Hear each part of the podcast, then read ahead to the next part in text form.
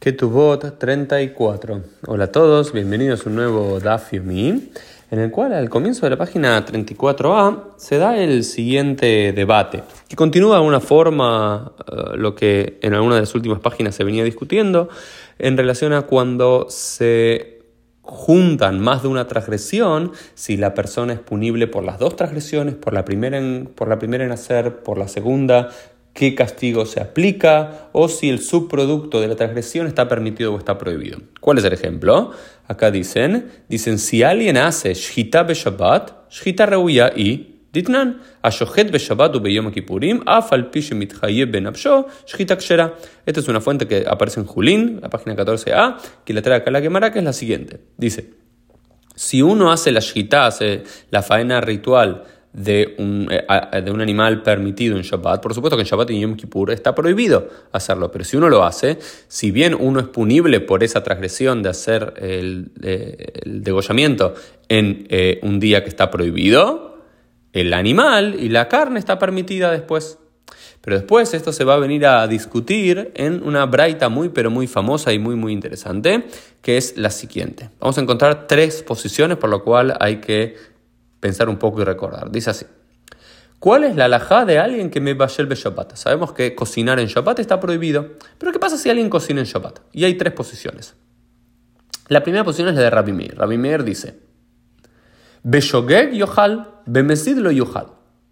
Dice, si alguien cocinó en Shabbat y oh, no se dio cuenta que era Shabbat, si lo hizo Beshogeg sin intención, puede comer eso inmediatamente en Shabbat porque lo hizo sin intención.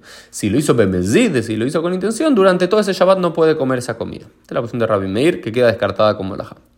La posición de eh, Rabbi Yohanan Asandlar es la siguiente.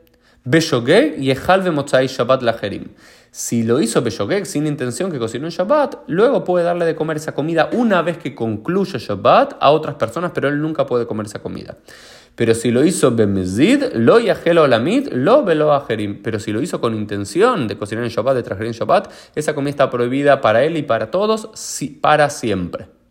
Pero el ajá no queda ni como Rabbi Mir ni como Rabbi Yohanan Besandlar, sino que queda como Rabbi Yehuda. Y Rabbi Yehuda dice lo siguiente.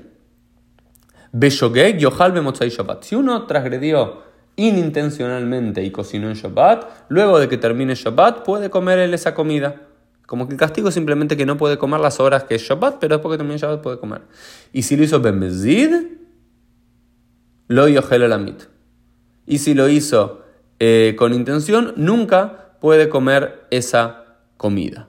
¿Okay? Así queda la alajá en este, en este caso. ¿sí? Entonces, estos, hay dos debates, dos alajot que no necesariamente son iguales en uno y en otro sentido, que nos dice qué pasa cuando una persona transgrede una alajá, o cocinar en Shabbat o degollar en Yom Kippur, si el subproducto de eso, es decir, la comida o el animal, está permitido o no. Y vemos que aquí, dependiendo del caso y las circunstancias, o la carne está permitida o la comida está permitida solamente después, y por su, después que termine Shabbat, y por supuesto que el debate se acentúa en relación a si lo uno hizo Beshokek sin intención o Bemezid con intención. Esto fue un poquito el Dafim del día. Nos vemos Dios mediante en el día de mañana.